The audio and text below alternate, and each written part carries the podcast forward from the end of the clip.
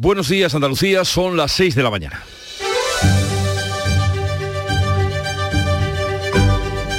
Despierta tu mente, descubre la realidad. En Canal Sur Radio, La mañana de Andalucía con Jesús Vigorra.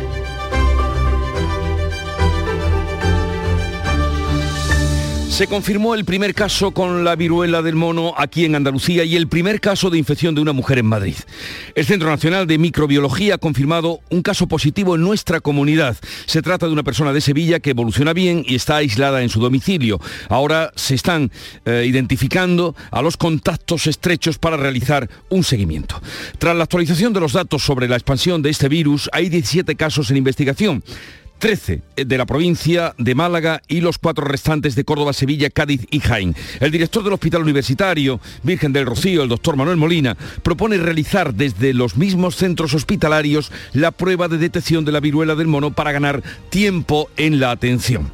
Y en toda España ya son 85 los casos de viruela confirmados. Y Madrid ha informado también del primer caso de esta enfermedad en una mujer en España, lo cual es novedoso porque hasta ahora todos eran varones. Al día de hoy son 84 los casos en toda España. Y así llegamos al segundo día del juicio del caso Marta del Castillo, en el que van a declarar los padres de la joven asesinada en 2009. En la jornada de ayer, Francisco Javier García, conocido como el Cuco, y su madre reconocieron ante la jueza que mintieron en el proceso celebrado en el año 2011 por el asesinato de la joven sevillana. Para la familia de la víctima supone otra decepción en un intento, en su intento de conocer dónde está el cadáver de Marta y poder tener algo de tranquilidad, según manifestaba el abuelo. Y este viernes, tres días después de la matanza en la escuela de Ubalde de Texas, que conmocionó al mundo, se va a celebrar la asamblea anual de la Asociación Nacional del Rifle, a la que está previsto que asistan el gobernador tejano y el expresidente Donald Trump. Este evento y aquí está lo más hiriente, va a tener lugar en Houston, o sea, a 450 kilómetros del lugar en el que Salvador Ramos mató hace tan solo tres días a 19 niños y a dos profesoras. En Canal Sur Radio, la mañana de Andalucía con Jesús Vigorra. Noticias. ¿Qué nos disponemos a contarles con Carmen Rodríguez Garzón? Buenos días, Carmen. ¿Qué tal? Muy buenos días, Jesús. Comenzando por el tiempo. Hoy esperamos cielos despejados en toda Andalucía, viento de levante en el litoral mediterráneo y en Cádiz, que va a ser fuerte, va a soplar fuerte con rachas ocasionalmente muy fuertes en el estrecho. Suben las temperaturas también en toda la comunidad, una subida que va a ser localmente notable en las, en las máximas. 35 grados van a alcanzar hoy los termómetros en Sevilla y Córdoba 32 en Granada, Huelva y Jaén, 29 en Cádiz y 26 de máxima en Málaga y en Almería. Se esfuma una vez más la esperanza de los padres de Marta del Castillo de saber dónde está el cuerpo de su hija, porque Miguel Carcaño no tendrá que declarar como testigo en el juicio al Cuco y a su madre después de que ambos hayan reconocido en el día de ayer, primera jornada, que mintieron en 2011. Este jueves la jueza ha considerado que no es necesario el testimonio de Carcaño después de admitir madre e hijo que no dijeron la verdad en el juicio celebrado hace 11 años por la muerte de Marta cuando declararon como testigos. La jueza argumenta que no se debe juzgar un caso juzgado, aunque asegura comprender el dolor de la familia para quien era la última oportunidad para intentar saber dónde está el cuerpo de Marta. Los abogados del Cuco y la madre dicen que sus clientes no saben dónde está el cadáver. Saber que tenían razón no es suficiente para la familia.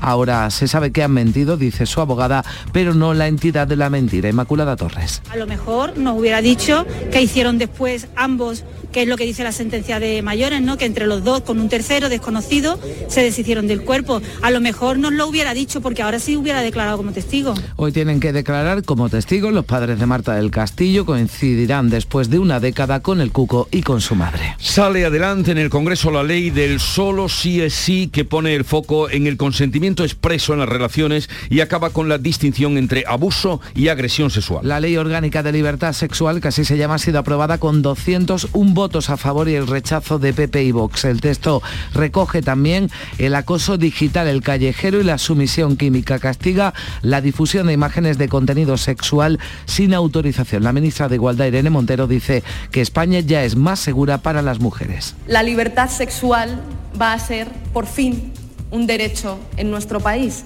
Y vamos a cambiar la violencia por la libertad y vamos a cambiar el miedo por el deseo. España es desde hoy un país más libre y un país más seguro. Las mayores críticas al texto llegan desde Vox. Carla Toscano ve en riesgo la presunción de inocencia. Con la inversión de la carga de la prueba, lo que ustedes están haciendo es apología de la mentira. Queda demostrado que hoy en España la violencia no tiene sexo, pero la impunidad sí. También lo hace el Partido Popular. Marta González ha dado otros argumentos para su rechazo.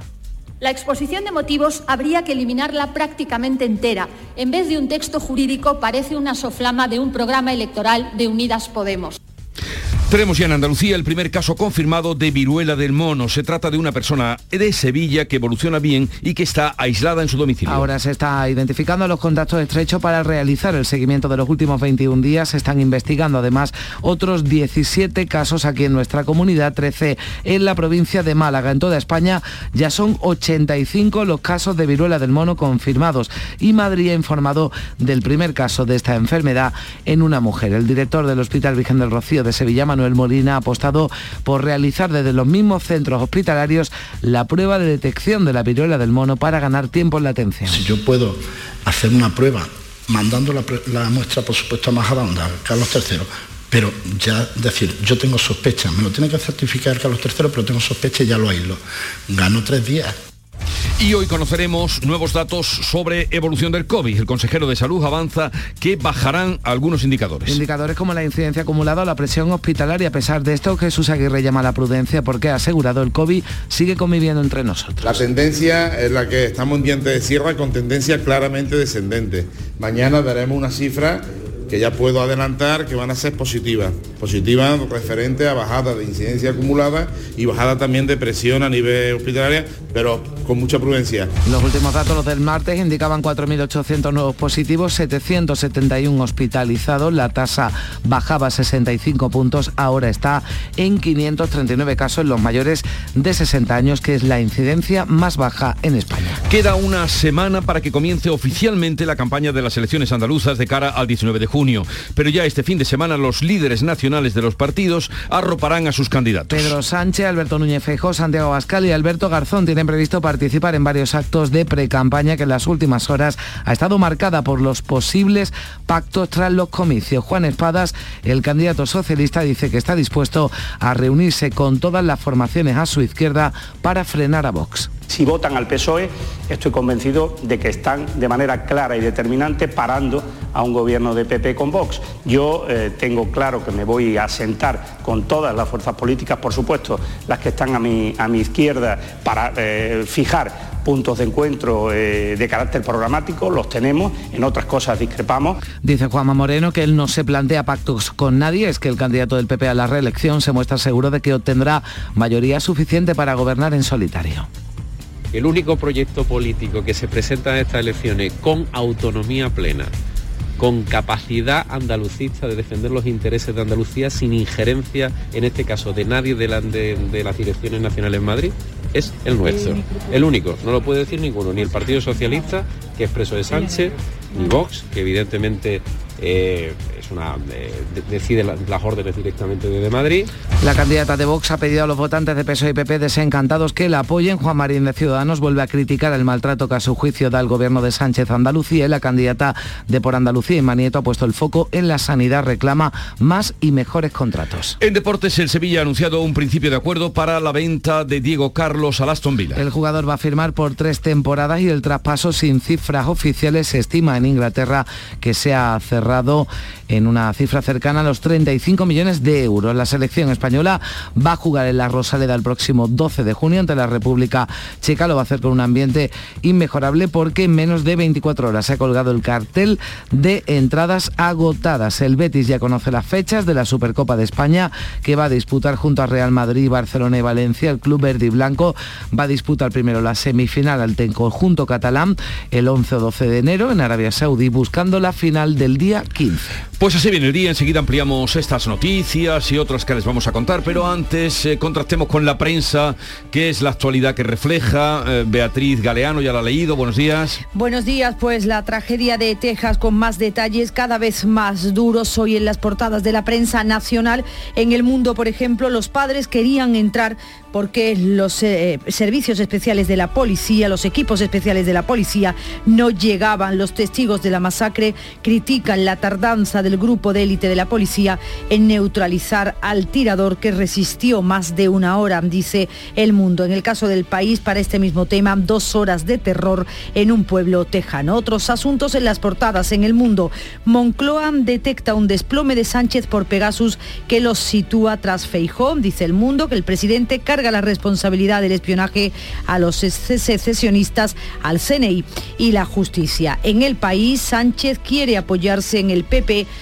para aprobar los cambios en la ley del CNI. El Gobierno saca adelante es el subtítulo, la ley audiovisual, con las abstenciones de Podemos y el Partido Popular y la del sí es sí. Es el resumen de la jornada de ayer en el eh, Congreso. Y en ABC esta es la lectura, este es el titular sobre esa ley del sí es sí. Montero impone por ley convertir al hombre en presunto culpable. Esa es la lectura, como digo, de ABC. En el diario de Sevilla, el Cuco embrolla aún más el caso de Marta. 13 años después reconoce que mintió en el juicio y que estuvo en el piso de León 13 la noche del crimen. Un reconocimiento que por ahora no sirve para nada a la familia de Marta, como les venimos contando. En el Granada, hoy otros eh, sucesos hallan el cadáver de una mujer en la playa de Cantarriján. También sucesos en la portada del sur de Málaga. Mata a un hombre con un machete tras una discusión en un pub de Torremolinos y en el diario Córdoba cae una banda que plantaba marihuana en la sierra cordobesa. Estos son algunos de los asuntos. Termino con el Viva Jaén. Las adjudicaciones para el tranvía quedan desiertas. Parece que el tranvía no acabará de llegar a Jaén. Ay, el tranvía de Jaén. El tranvía de Jaén. Agenda informativa del día que nos adelanta para hoy Beatriz Almeda. Buenos días, Beatriz. Buenos días. Profesionales de las urgencias y emergencias de toda España se van a concentrar en sus centros de trabajo con motivo del Día Mundial de esta profesión. También se van a iluminar algunos edificios como la fachada del Parlamento de Andalucía esta noche a las 9. Con el lema Nosotros cuidamos de ti por favor, cuídanos, quieren dar visibilidad a la saturación que padecen y recordar que se están quedando sin relevo generacional. El presidente del gobierno, Pedro Sánchez, recibe a Bill Gates en el complejo de la Moncloa y en Valencia, líderes políticos, sindicales, académicos y empresariales de España, Alemania, Italia y el Reino Unido van a analizar hoy y mañana la semana de cuatro días van a estudiar cómo trabajar 32 horas a la semana sin perder productividad. Asiste también la ministra de Trabajo, Yolanda Díaz. Dos asuntos en la, agenda cultural. El Festival de Cine Africano de Tarifa y Tánger sube esta noche el telón para mostrar durante ocho días las cintas que se producen en ese continente. Este año se mantiene la ventana abierta en la plataforma Filmin. Y el Museo, el Museo Ruso de Málaga presenta las exposiciones de Picasso que ocuparán sus salas al haber quedado suspendido el acuerdo con el Museo Estatal de San Petersburgo debido a la invasión rusa de Ucrania. Y vamos a conocer ahora cómo amaneció la mañana en el Club de los Primeros que comanda Charo Padilla. Buenos días, Charo. ¿Qué tal? Buenos días. Mira, hoy, hemos preguntado, los viernes nos volvemos un poco cotilla, la verdad, porque le pregunto a la gente que qué va a hacer el fin de semana. Me quiero enterar de todo. La verdad que hay una variación tremenda. Gente que monta en moto ha salido dos o tres, gente que van a conciertos, las comuniones y las graduaciones, que es la época de las las graduaciones también. Hay otro sector que se prepara para la selectividad, ahí hay tragedia. En esas casas hay poco fin de semana, poco ambiente. en esas casas se palpa la tragedia. ¿Tú no te acuerdas cuando tu niño hizo la selectividad? es una tragedia. De ese día, de eso vamos a hablar algún, día. Bueno, de hecho el lunes que ah, viene voy a hablar con Ahora que es el, bueno, es que están, los libros ya en casa y las bibliotecas llenas y los niños nerviosos. El lunes que viene voy a, hablar con Galiani de ese tema, para tranquilizar a la familia, pero inevitable, es un momento tan crucial en la vida. Sí, sí, completamente. Feliz fin de semana. Igualmente para ti. Igualmente, Charo. Y hasta el lunes. Un poco de música, por favor, que nos llega de Canal Fiesta Radio. Yo sé que estás paso de mí, pero te siento lejos. Acércate un poquito más, mira que yo me dejo. Quiero tenerte aquí conmigo, respirándome al oído. Que no quepa el aire entre tu cuerpo y el mío. Pegado. Ese es el título de la canción de Camilo. Que nos Camilo, llega- que es toda una estrella, ¿eh? Bueno, suena, yo creo que ya han sonado todos los, los- los- los temas de, de su disco, han sonado en la, en la radio, en Canal Fiesta y, Y bueno, ahora- pues y a partir de ahora en las terrazas de verano. Y en verano, en verano, sí, suena de verano. veranito, ¿eh? En Camilo suena veranito. Eh, entre los invitados que tenemos hoy eh, estará Rafael Bengoa, que es un experto en salud pública, asesor internacional, eh, fue consejero del gobierno vasco, de la Organización Mundial de la Salud, y con él vamos a plantearle el tema del virus, la viruela del mono, pero también algo que él viene clamando y reclamando que no se olvide que es el COVID, que no nos Mm. eh, olvidemos tan ligeramente del COVID. Hablaremos con él a partir de las 9 de la mañana. Luego vendrá, como todos los miércoles, con- miércoles digo yo, perdón, perdón, viernes. No digas viernes. eso, que es- se me ha puesto el cuerpo malo. Se lleva un susto. Como todos los viernes estará por aquí Joaquín Moekel para atender a todos ustedes con su experiencia sobre los temas que le planteen. Y a partir de las 11 entraremos ya en clave fin de semana. Nos visita la bailadora jerezana Mercedes Ruiz con el guitarrista Santiago Lara, que han creado el espectáculo Segunda Piel. Están ultimando los preparativos para su estreno el próximo día 10 de junio en el auditorio Nissan Cartuja de Sevilla. Segunda Piel estarán aquí para contarnos. Abriremos después tiempo para esa Andalucía insólita pero eh, recreativa y lúdica que nos trae Bernardo Ruiz y terminaremos también hablando, bueno, eh, mezclando entre todo entre todos esos aspectos lúdicos propios del fin de semana con el director andaluz sevillano Paco Cabezas que ha fichado por la Paramount. Él hace tiempo ya que está trabajando en grandes producciones de Hollywood. De Hollywood es el director eh, con mayor, eh, digamos, eh, expansión que tiene ahora mismo Paco Cabeza y hoy estará para contarnos qué supone fichar por la Paramount y qué proyectos tiene para ellos. Bueno, eso es como el Aston Villa, Sí. ¿no? Que ha fichado. Exactamente, exactamente. Sigue ahora la información, estaremos con ustedes hasta las 12 en Canal Sur Radio. La mañana de Andalucía. El 19 de junio de 2022 son las elecciones al Parlamento de Andalucía. Si estás temporalmente en el extranjero entre el 26 de abril y el 19 de junio, puedes votar en las elecciones al Parlamento de Andalucía del próximo 19 de junio. Para ello debes inscribirte en el registro de matrícula consular como no residente y recoger tu solicitud hasta el 21 de mayo en tu oficina consular o descargarla en la web del Ministerio de Asuntos Exteriores, Unión Europea y Cooperación, www.exteriores.gov.es. Tendrás que entregarla personalmente con tu DNI o pasaporte en la misma oficina consular. Recibirás la documentación en tu domicilio del extranjero y tendrás hasta el 15 de junio para enviar gratuitamente tu voto por correo certificado. Puedes ejercer tu derecho al voto aunque estés temporalmente en el extranjero. 19 de junio de 2022. Elecciones al Parlamento de Andalucía. Infórmate llamando al teléfono gratuito 919-0622 o entra en eleccionesparlamentoandalucía2022.es. Junta de Andalucía. Con el verano llegan los sabores frescos de temporada. Esta semana podrás encontrar en Lidl melones y sandías de origen andaluz como el melón Galia a 1,79 céntimos el kilo. Es andaluz, es bueno. Lidl, marca la diferencia. La mañana de Andalucía con Carmen Rodríguez Garzón.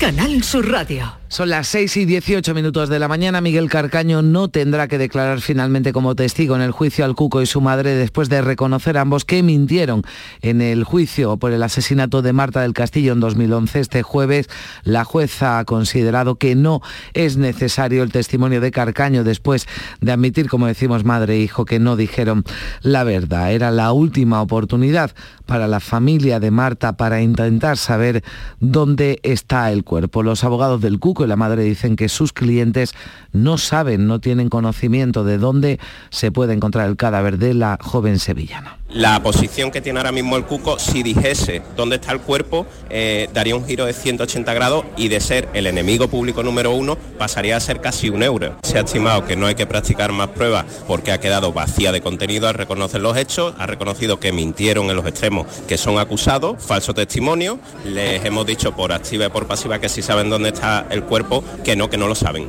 no lo saben.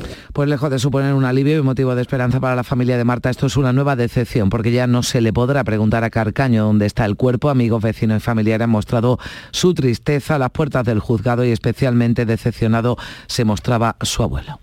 Bueno, una sensación pobre para mí, ¿eh? francamente, esperaba más de la jueza, ¿no? De que admitiese a todos los testigos que se nombraron para que eh, acudieran, pero me he quedado a media. Y ya está en prisión provisional comunicada sin fianza el hombre acusado de matar a su pareja en Montemayor, en Córdoba, el pasado fin de semana. Tanto el hombre como la mujer eran de nacionalidad rumana, estaban trabajando en la campaña de Lajo. No está la causa, eh, no se encuentra la causa bajo secreto de sumario, han aclarado desde el Tribunal Superior de Justicia de Andalucía. Recordamos que este hombre fue detenido en Cuenca y ha sido trasladado hasta Montilla, en Córdoba. Y en el Congreso, el Pleno ha dado luz verde a la Ley Orgánica de Libertad Sexual, la conocida como ley del, sí, del solo sí es sí ha salido adelante con 201 votos a favor y el rechazo de PP y Vox. La norma acaba con la distinción entre abuso y agresión sexual y pone el foco en el consentimiento expreso frente a la resistencia de la víctima. La última novedad que ha incorporado además es la obligación de que los menores condenados estén obligados a recibir educación sexual, una medida con la que se quiere reaccionar a las últimas agresiones conocidas y protagonizadas por menores, según la ministra Irene Montes pero la prevención es uno de los aspectos, es lo que ha incidido esta ley. La ley solo sí es sí apuesta por la prevención de las violencias, por su erradicación, con dos herramientas fundamentales, la educación sexual integral, llenar de feminismo las aulas de nuestro país, porque necesitamos que nuestros hijos e hijas aprendan que está bien tratarse bien y que está mal tratarse mal. Y ante el ruido mediático que se ha generado por la posibilidad de que los casos de agresiones sexuales en Córdoba y Málaga puedan haber sido denuncias falsas, la consejera de Igualdad ha pedido prudencia. Dice que las investigaciones continúan abiertas y ha recordado, además, Rocío Ruiz, que este tipo de comportamientos solo representan el 0,003% del total. Es importante recordar que las denuncias falsas son irrisorias en nuestro país. Según la Fiscalía General del Estado, las condenas por denuncias falsas representan un 0,03% del total de denuncias entre 2009 y 2020. Y el Centro Nacional de Microbiología ha confirmado a la Consejería de Salud el primer caso positivo de viruela del mono en Andalucía. Se trata de una persona de Sevilla que está evolucionando bien, que está aislada en su domicilio. Ahora se está identificando a los contactos estrechos. Tras la última actualización de los datos, hay 17 casos en investigación. Aquí en nuestra comunidad, 8 descartados. Hay 13 de esos casos en investigación, 13 en la provincia de Málaga. En toda España ya son 85 casos confirmados también en Madrid, primera mujer con viruela del mono, lo comunicaba la comunidad. En Cataluña también, primeros casos en esta comunidad, en total son cuatro. El consejero de salud, Jesús Aguirre, ha pedido al Ministerio celeridad en los análisis de las muestras que se están enviando al Instituto Carlos III de Madrid sobre las vacunas. Aguirre ha insistido en administrarlas solo a los contactos estrechos con positivos. Recuerda además la alta inmunidad de los vacunados antes de 1980 vacunados de la viruela humana. El consejero se ha mostrado a favor de esa compra centralizada de las vacunas a través de la Unión Europea. Lo veo correcto, la compra centralizada eh, tenemos que tener un estocaje, porque no sabemos a lo que nos vamos a tener, aunque esperamos eh, que la evolución se vaya normalizando y no haya ningún problema, pero tenemos que tener, que no nos pase como otras veces, sino que tengamos ya un reservorio de vacunación por si fuera en caso de que fuera necesario. El consejero que ha adelantado que las cifras de COVID que se van a conocer hoy, las cifras de la pandemia, van a indicar una tendencia descendente en la incidencia acumulada y también en la presión hospitalaria. Y vamos ya con la pre-campaña de las elecciones andaluzas. El candidato del PSOE, Juan Espada, Está dispuesto, ha dicho, a reunirse con todas las formaciones a su izquierda para frenar un posible gobierno con Vox. Ha hablado también de Susana Díaz, de su antecesora dice que continúa siendo un activo del PSOE, que forma parte del equipo y que está trabajando para ganar las elecciones. Y evidentemente, por razones lógicas, pues tiene una, menor actividad eh, lo que es eh, la campaña electoral, como por otra parte es eh, razonable y lógico, pero evidentemente es un activo del, del PSOE y una persona que está trabajando y va a trabajar para que los socialistas ganemos las próximas elecciones, claro que sí.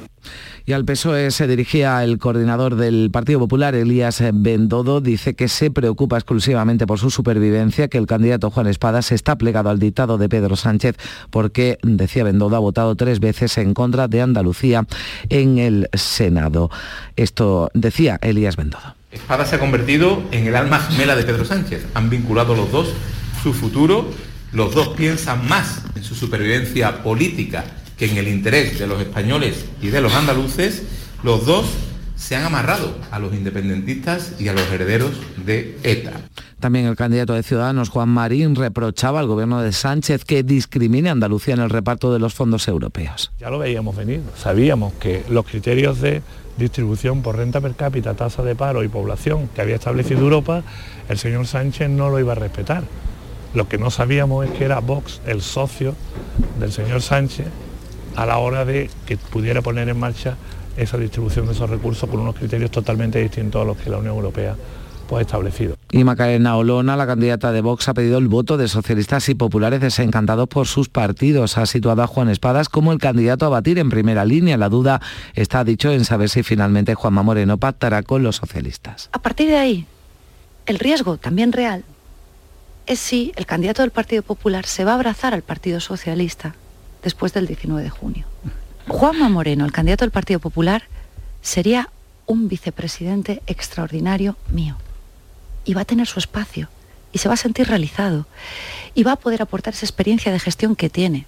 La candidata de Por Andalucía, Inmaculada Nieto, ha denunciado la precariedad de los contratos del personal sanitario apoyándose en un informe de la Federación Estatal en Defensa de la Sanidad Pública. Nieto ha asegurado que Andalucía es la comunidad con menos camas por habitante y con menos personal facultativo por persona de toda España. Cree que son motivos de alarma y reclama la contratación de más personal evidente que hay que contratar más personal, aquellos despidos de los 8.000 sanitarios y sanitarias cuando todavía estábamos en plena sexta ola fue un error garrafal.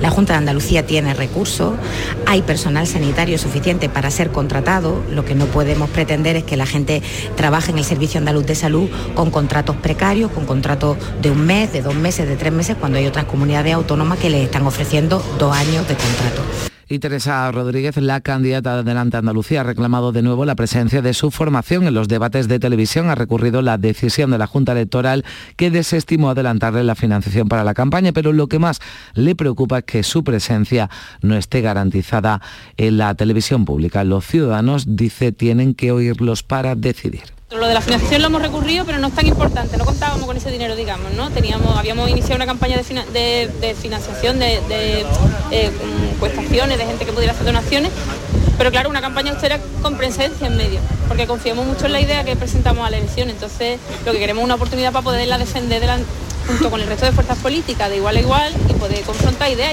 Y como decimos ya este fin de semana, una semana de que comience oficialmente la campaña, habrá desembarco en Andalucía de líderes nacionales. Pedro Sánchez, Alberto Núñez Feijó, Santiago Bascal y Alberto Garzón van a arropar a los candidatos de sus formaciones. Son las 6 y 28 minutos. La mañana de Andalucía. Chano, ¿nos disfrazamos de factura de la luz para asustar al personal? ¡Tequilla! Con Hogar Solar ahorras tanto que eso ya no da yuyu. ¿Hogar Solar? Claro, no como mi cuñado Alfonso que riega todos los días una lámpara creyendo que le va a crecer una planta fotovoltaica. Hogar Solar, la luz que te ayuda a ahorrar. Ahora mismito voy a ponerme yo la plaquita.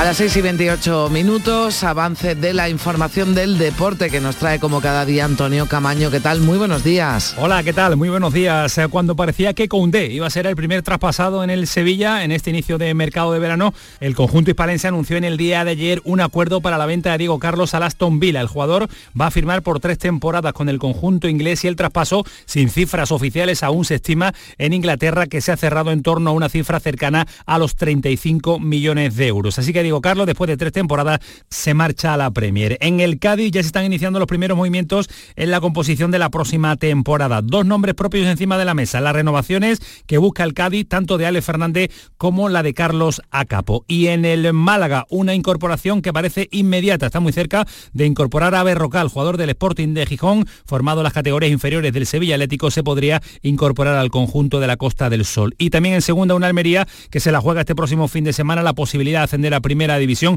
va a contar con el apoyo tremendo de su afición en Butarque, el último partido de la temporada decisivo para los hombres de Rubí. La selección española jugará en Málaga, jugará en la Rosaleda el próximo 12 de junio. Se pusieron a la venta las entradas en el día de ayer y se ha colgado el cartel de no hay billete después de vender todas las localidades disponibles para ese España-República Checa.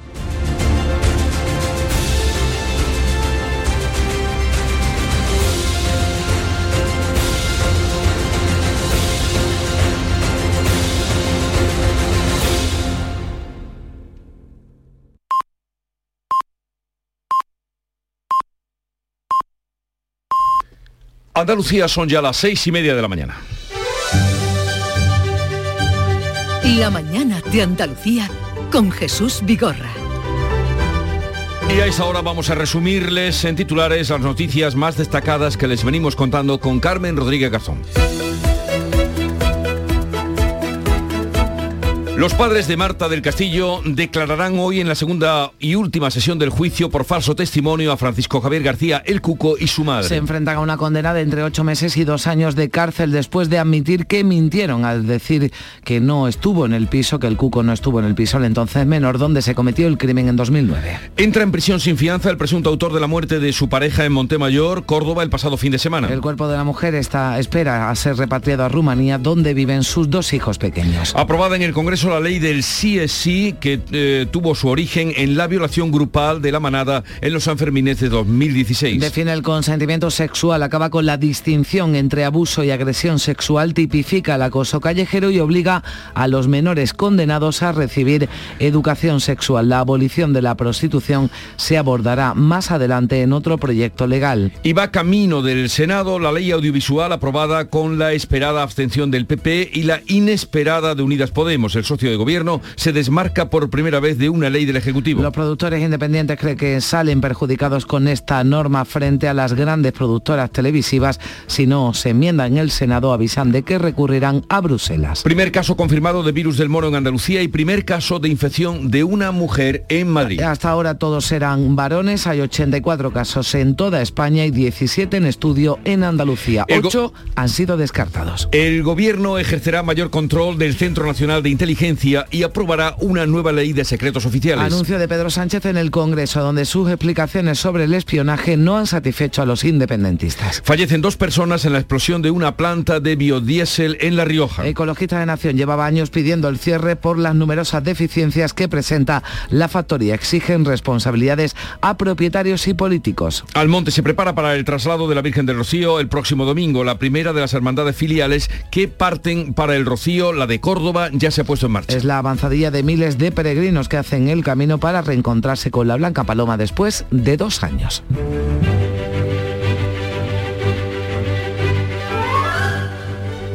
Y vamos a recordar que hoy es San Agustín, pero de Canterbury. Luego está el otro San Agustín del 28 de agosto, que es el que más se Sí, más celebra. conocido, más celebrado, ¿no? Es, de, es de los agustines que tenemos a nuestro alrededor, vamos. Pero este... Bueno, alguno tendrá el nombre a lo mejor de Agustín. San Agustín por, de- por Canterbury. Pues sí. Eh, fue el fundador de la iglesia en Inglaterra, monje benedictino, primer arzobispo de Canterbury, es hoy en día venerado como santo por las iglesias romana, anglicana y ortodoxa.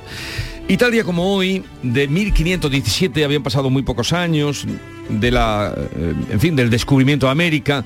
Varios frailes dominicanos, dominicos, perdón, y franciscanos, encabezados por Fray Pedro de Córdoba, escribieron una carta terrible a los reyes de España, conocida como la Carta Latina en defensa de los nativos de América. Luego vendría eh, Fray Bartolomé de las Casas, pero ya los frailes eh, dominicos advirtieron de que no les gustaba mucho cómo se estaban llevando las cosas allí. Eh, y no había pasado tanto tiempo.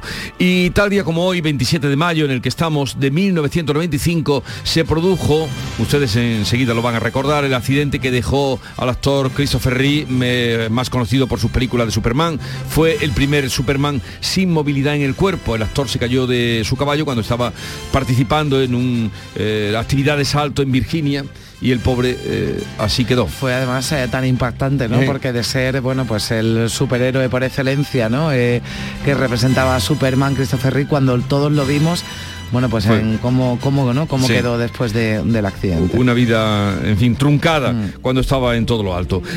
Hemos contado, acabamos de referir en titulares, que el presidente del gobierno ha desvelado que, bueno, que quiere crear una nueva ley de secretos oficiales. Eso está bien y nos vamos a meter en eso, allá él. Eh, pero me va a permitir, me voy a permitir un consejo, ya que va a crear una nueva ley de secretos. Darle esta referencia de eh, Manuel Azaña, que decía, Sí, sí, Manuel Azaña decía, en España la mejor manera de guardar un secreto es escribir un libro. Pequeño consejo, con toda humildad, con toda humildad. Pero también dice, tiene su parte mala, ¿no? Tiene su parte, han cambiado, han cambiado las cosas, ¿no? pero bueno, como ocurrencia no estaba mal en aquel tiempo de una persona preocupada también por la instrucción pública. Mm. Eh, en España la mejor manera de guardar un secreto es escribir un libro. Bueno, querida Beatriz Galeano, segunda entrega de la lectura mm, minuciosa de prensa que tú haces cada mañana. Pues sí, seguimos conociendo detalles de la tragedia de Texas con imágenes cada vez más duras. Por ejemplo, la portada del mundo, la foto de portada son unas cruces blancas con los nombres de los niños en un parque de Ubalde con este titular. Los padres querían entrar porque los especialistas de la policía no llegaban. Dicen los testigos, critican la tardanza del grupo de élite de la policía en neutralizar al tirador. Se refiere también a ello el país, dos horas de terror en un pueblo tejano. Salvador Ramos, de 18 años, dice el país, se pasaba los días encerrado en su casa prefabricada. Otros asuntos de las portadas. En el mundo, Moncloa detecta un desplome de Sánchez por Pegasus que lo sitúa tras Feijó. El presidente carga la responsabilidad del espionaje a los excepcionistas, al CNI y la justicia. En el país, Sánchez quiere apoyarse en el Partido Popular para aprobar los cambios en la ley del CNI. El gobierno saca adelante la ley audiovisual con las abstenciones de Podemos y el Partido Popular y la ley del sí es sí. Es el resumen de la jornada ayer en el Congreso. Y este otro tema en el país hoy, Europol podrá acceder a datos de cualquiera. La agencia policial de la Unión Europea amplía sus poderes para la vigilancia electrónica. Cuenta esta información, cuenta esta información el, país en la que dice que tendrá eh, la facilidad de encontrar datos, eh, pero no solo como hasta ahora, sino también a través de empresas privadas, principalmente operadoras y plataformas de Internet. En ABC, Montero impone por ley convertir al hombre en presunto culpable. Habla también, es el titular, sobre la ley del sí es sí. El Congreso aprueba la norma, dice ABC, que rompe la presunción de inocencia a una abuso y agresión sexual y exige el consentimiento expreso de la mujer con la prensa de Andalucía con estos otros asuntos. El Cuco embrolla aún más el caso de Marta. Trece años después reconoce que mintió y que estuvo en el piso de León 13 la noche del crimen. Comenzaba ayer el juicio por falso testimonio contra el encubridor del asesinato y su madre. Ya ha dicho la familia de Marta que esto no es suficiente. En Granada hoy hallan el cadáver de una mujer en la playa de Catarriján y en el sur de Málaga mata a un hombre con un machete tras una discusión en un pub en Torremolinos. También preocupados en el sur de Málaga por la sequía. La Axarquía afronta el verano con el cupo de agua para riego más bajo de la historia. En Córdoba, en el diario Córdoba, cae una banda que plantaba marihuana en la sierra cordobesa. El grupo internacional hizo en sitios ocultos su cultivo, dice, de guerrilla. Y la foto de portada para la feria cordobesa. En la voz de Almería, autovía de la Almanzora, cuatro meses sin ok para las vigas siguen esperando un informe del gobierno, dice la voz de Almería, así que la obra está parada. En Viva Jaén también preocupa el tranvía. Las adjudicaciones para el tranvía quedan desiertas. El presidente de la Junta reconoció ayer que los contratos que tenía previsto sacar a la licitación la Junta han quedado desiertos. Ninguna empresa se ha presentado al proceso de adjudicación. Veremos a ver qué pasa con el tranvía. En Diario de Cádiz, el Cádiz quiere ampliar el estadio hasta 28.000 plazas, dice este periódico. La operación obligaría a reformar el nuevo Mirandilla una década después de su estreno. En la foto de portada, más flamencas en la feria, las ganas de feria conquistan el puerto. Y termino con Huelva Información que dice que las autocaravanas, a las autocaravanas les gusta Ayamonte, premio al mejor área de España. bueno, está bien. Además ahora se han visto, se ven muchas más caravanas. Eh, Muchísimas, es una, un turismo que se ha multiplicado en, en, los últimos años. Eh, pues felicidades a Ayamonte y, y ya lo tendrán presente eh, los eh, aficionados a la caravana y autocaravana. Bueno, son las 6.39 minutos, sigue ahora la información en Canal Sur Radio. Al contratar al informático, lo entrevistaste. Y al contratar a la contable, también. Si en tu empresa todos han hecho una entrevista de trabajo, ¿por qué tu banco no? Con Sabadell, tu banco es parte de tu equipo. Entrevístanos y te demostraremos que somos el banco que tu empresa necesita. Pide tu entrevista en bancosabadell.com barra entrevístame. Sabadell, ¿necesitas un banco? Lo hago por tus abrazos, por nuestros paseos, los viajes y conciertos juntos, por tu sonrisa y por tus besos. Lo hago por seguir cuidándonos. Llevamos dos años luchando para frenar la COVID-19. Ahora más que nunca la responsabilidad es de todos. Actuemos con precaución y prudencia. Está en nuestra mano mantener todo lo construido. Junta de Andalucía. La mañana de Andalucía con Carmen Rodríguez Garzón. Canal Sur Radio. 7 menos 20 minutos de la mañana, la audiencia de Zaragoza ha ordenado el archivo del caso contra la exministra de Exteriores, Arancha González Laya, por la entrada del líder polisario en abril de 2021. Según el auto, no cometió ningún delito al permitir la entrada de Brahim Gali para recibir tratamiento médico por el COVID que padecía sin pasar controles de frontera y sin documentación. Determina la audiencia de Zaragoza que fue un acto político del gobierno sin trascendencia en la vía penal. Y en el Congreso, durante la mañana, el presidente del Gobierno daba explicaciones sobre el escándalo de las escuchas del espionaje con Pegasus. Pedro Sánchez comparecía ante el Pleno de la Cámara Baja y aclaraba ese espionaje a dirigentes independentistas y anunciaba cambios en la ley que regula el CNI la aprobación de una nueva ley también de secretos oficiales. Durante su comparecencia, el presidente repetía en varias ocasiones la transparencia, defendía la transparencia que demuestra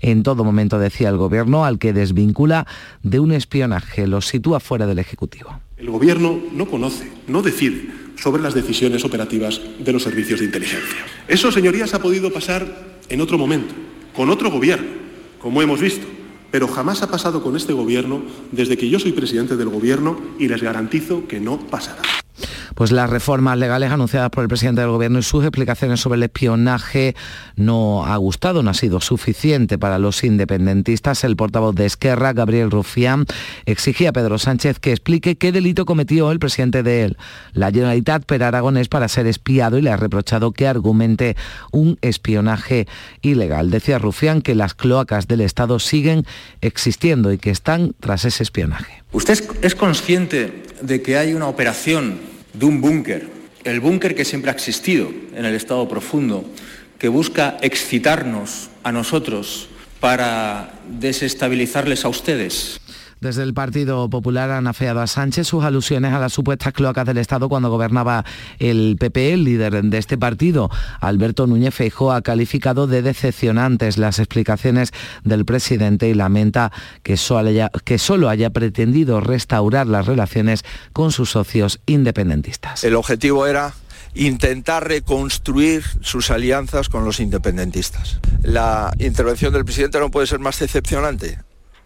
No se puede vivir de rodillas todos los días. Y el presidente del Gobierno de España no puede pedir disculpas por el funcionamiento legal y motivado de los servicios de inteligencia españoles. Y seguimos en el Congreso, nueva división entre los socios del Gobierno de Coalición Unidas Podemos no ha votado a favor de la ley del audiovisual que ha salido adelante gracias a la abstención del Partido Popular y también de Ciudadanos y con el voto en contra de Esquerra Republicana. El PSOE ha introducido una enmienda que afecta a la definición de productor independiente y ha provocado el enfado de sus aliados eh, parlamentarios. La polémica está en que abre la producción independiente a las grandes corporaciones y como decimos esto ha hecho que Unidas Podemos se haya abstenido y no haya votado a favor de esa ley propuesta por el Partido Socialista. Y miramos a Estados Unidos porque en Ubalde, en Texas, siguen los homenajes a los 19 niños y a las dos maestras asesinadas por Salvador Ramos con vigilias, con misas y con altares de flores. Es la música que sonaba en esos homenajes que siguen en ese municipio tejano, en Ubalde, mientras surgen dudas sobre la actuación policial en la escuela tiroteada.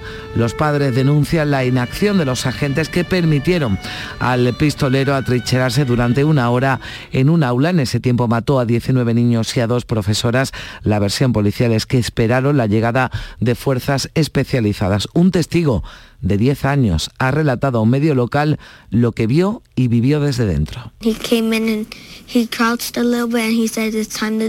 Entró y gritó, es hora de morir. Yo me había escondido debajo de una mesa, disparó y el sonido me hizo daño en los oídos. Una compañera gritó, ayuda, y le disparó. Luego entró un policía y lo mató. Pues precisamente en Texas, en Houston, comienza hoy la Asamblea Anual de la Asociación Nacional del Rifle. Sus organizadores no han querido posponerla ni trasladarla a otro estado. Van a asistir a esa cita Donald Trump, también el senador republicano Ted Cruz, que ha vuelto a descartar que su partido vaya a apoyar un cambio en las leyes. Lo fácil es politizar este asunto, pero esto es fruto de un psicópata violento. Si se quieren parar los crímenes con violencia, ninguna de las propuestas de los demócratas vale. En Ucrania, nueve civiles han muerto esta noche en un bombardeo en Kharkov, uno de ellos un bebé de cinco meses, ciudad recuperada por las tropas ucranianas, pero el servicio de metro se había reanudado hace tan solo dos días, pero se ha producido ese bombardeo de las eh, fuerzas eh, rusas. Putin condiciona la reapertura de los puertos ucranianos a que Occidente le retire las sanciones. Es lo que ha trascendido de una conversación telefónica mantenida con el primer ministro italiano Mario Draghi. En La Rioja se investiga la explosión en una planta de biodiesel. Allí han muerto dos trabajadores, el resto han podido ser evacuados. También 250 niños que estaban de excursión por la zona. Organizaciones ecologistas habían denunciado la gestión deficiente de esas instalaciones. El portavoz del Gobierno de La Rioja, Alex Dorado, daba la última hora. La situación podemos decir que está controlada, que no hay riesgo para, la ciudadanía de Calahorra, no hay riesgo para, para, la salud y estamos a la espera de recabar más detalles sobre, sobre el incidente y las acusaciones y el Ministerio Fiscal han solicitado penas de cárcel y fuertes indemnizaciones para los cuatro acusados de haber organizado y ejecutado una trama con el fin de involucrar al líder de ecologistas en acción, Juan Clavero, en un delito de tráfico de drogas. Eh, Clavero fue detenido en el bosque en el verano de 2017 al encontrar una dotación de la Guardia Civil, una importante cantidad de cocaína en su furgoneta. Después de muchas, muchas intentos de los acusados de que se archive la causa poniendo todo tipo de impedimentos para la investigación, ha terminado la instrucción, están los escritos de acusación, esperemos que pronto tenga lugar el juicio y las personas que tramaron esto terminen en la cárcel. Y hemos conocido en las últimas horas que la jueza Mercedes Alaya va a presidir el tribunal encargado del juicio por los pagos en clubes de alterne con dinero de la Fundación Andaluza Fondo de Formación y Empleo, la FAFE. Así lo ha acordado la audiencia de Sevilla. 6 y 47 minutos. La mañana de Andalucía. Con el verano llegan los sabores frescos de temporada. Esta semana podrás encontrar en Lidl melones y sandías de origen andaluz como el melón Galia a 1,79€ céntimos el kilo. Es andaluz, es bueno. Lidl, marca la diferencia. Camino, arenas, marisma, hermandad, rezo, devoción, fe, fiesta. Este fin de semana, Canal Sur Radio vuelve con la Virgen del Rocío a la aldea. Disfruta de un programa lleno de reencuentros, el de las emociones. Este sábado, desde las 11 de la noche, programación especial, el regreso de la Virgen del Rocío a su aldea con Fran López de Paz. Quédate en Canal Sur Radio, la radio de Andalucía.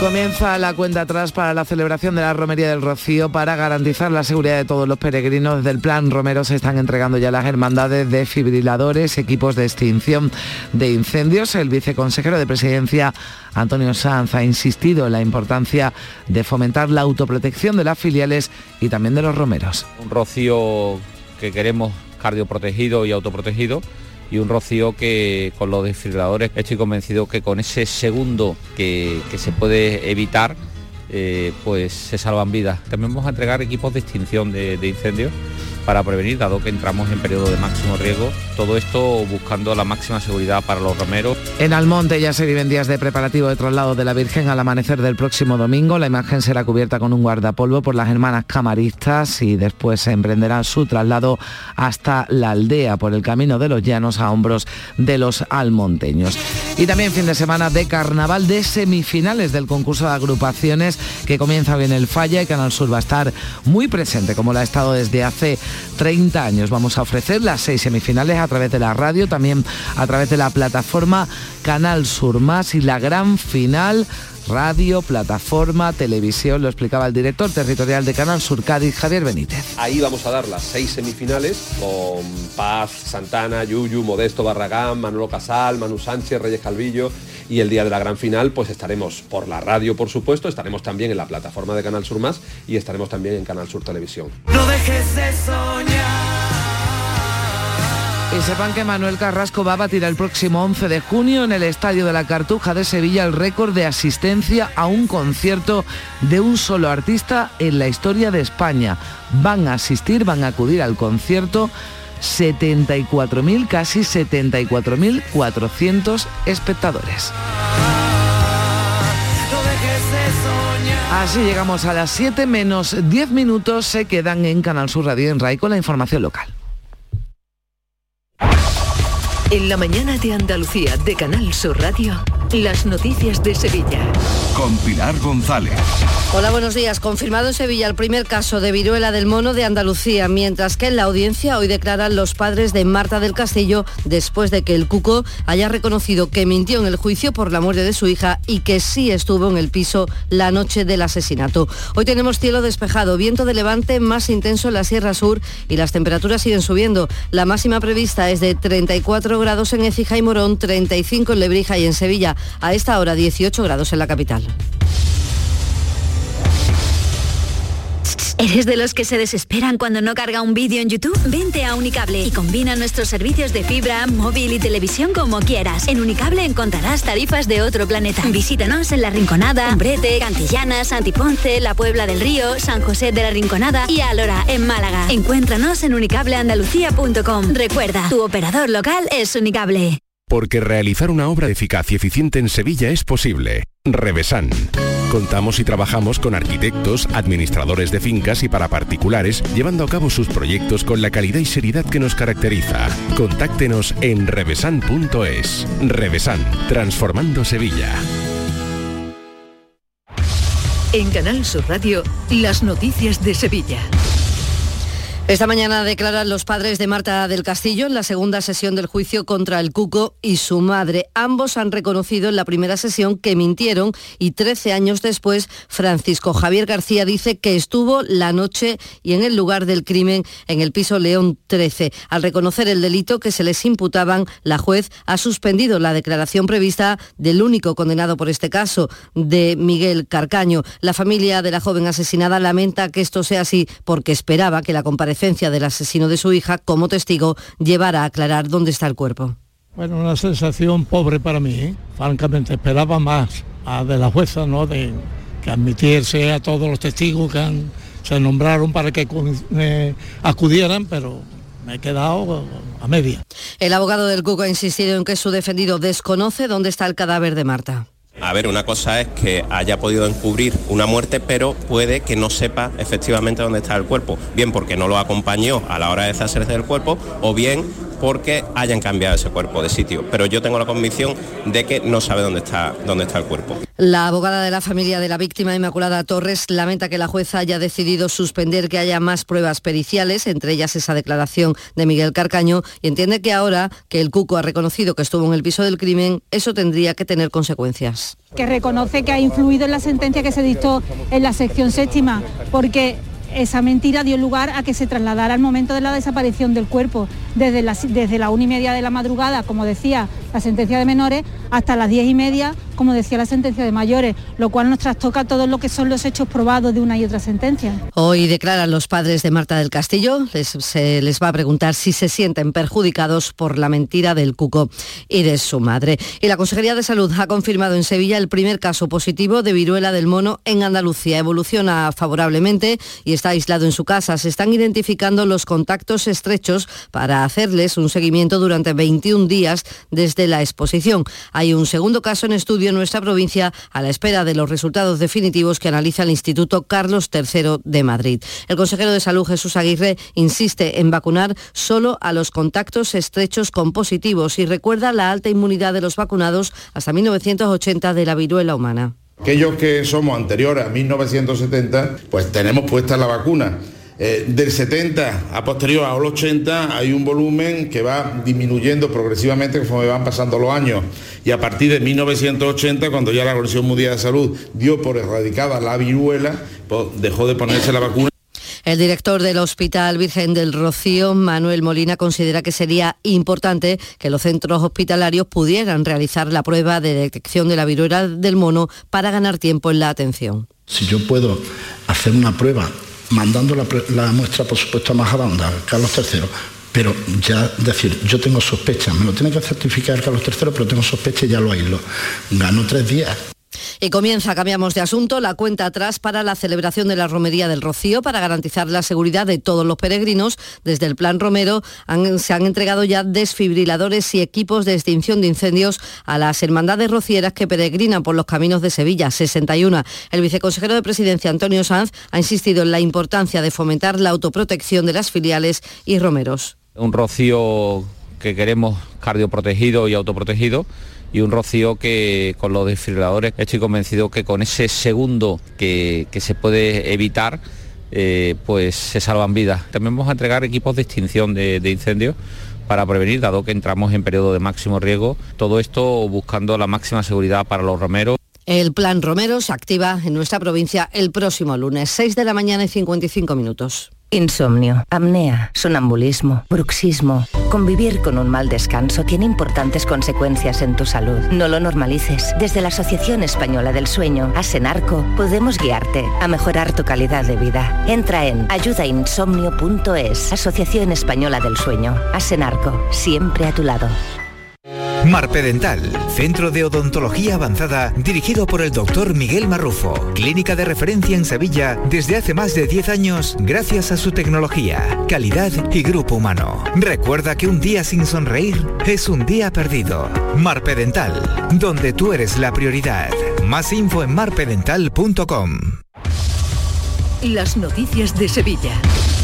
Canal Sur Radio. El Ayuntamiento de Sevilla ha aprobado en pleno la candidatura de Sevilla para ser sede de la futura Agencia Espacial Española. Todos los grupos apoyan esta propuesta y el alcalde Antonio Muñoz ha defendido el currículum que tiene Sevilla para ser finalmente la elegida. Fuimos la capital europea de la industria espacial con la, la presidencia de la red de ciudades Ariane, acogimos el Consejo de Ministros de la Agencia Espacial Europea, consolidamos el Sevilla Space Forum creo que no hay ninguna ciudad con la capacidad, con el potencial que merezca albergar esta agencia espacial más que Sevilla. También se ha aprobado dedicar dos calles del tiro de línea al compositor Jerónimo Jiménez y a los hermanos Arca. Y sobre la final de la UEFA, PP y Ciudadanos han pedido al alcalde que dé explicaciones sobre la gestión y lo que consideran falta de previsión ante la llegada de más de 150.000 aficionados que estuvieron aquí, la mayoría sin entradas. Los portavoces de ambos grupos han recordado que se produjeron altercados, destrozos y que la ciudad amaneció con suciedad.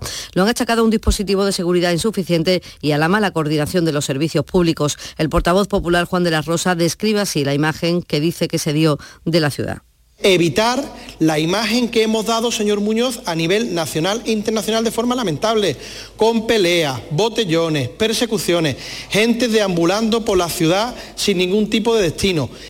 Además, el Pleno ha aprobado por unanimidad una moción del PSOE para impulsar la conmemoración del cuarto centenario del nombramiento de Diego Velázquez como pintor del rey Felipe IV. Se diseñará un calendario de actividades y se instará a la Junta y al Gobierno a que participen. También del Ayuntamiento, el Comité de Empresa asegura que la consolidación de 701 interinos en el Ayuntamiento de Sevilla va a contribuir a mejorar los servicios públicos. Y en el Pleno de la Diputación se ha aprobado instar a la Junta y al Gobierno Central a firmar el convenio de financiación de la línea 3 del metro. Les contamos que uno de los árboles de la Plaza de la Gavidia en Sevilla se ha caído sin causar daños personales, más allá del susto que se han llevado los viandantes. El árbol se encuentra en el lugar de la plaza donde se suelen colocar los veladores de las terrazas. Y en sucesos, la policía ha detenido en Coria del Río a un joven de 24 años por robar en un salón de juegos. Según cuenta la portavoz policial Estíbaliz Marín, actuó en compañía de otro individuo y amenazó a un trabajador con un arma de fuego irrumpió en el establecimiento acompañado de otro varón y exhibiendo un arma de fuego con la que amenazó al empleado con la intención de apoderarse de la recaudación. Después ambos huyeron en un vehículo que había sido sustraído días antes del robo. Y también la policía ha detenido en Écija a un hombre que ocultaba en su vehículo 200 kilos de tabaco de contrabando. Deportes, Antonio Camaño.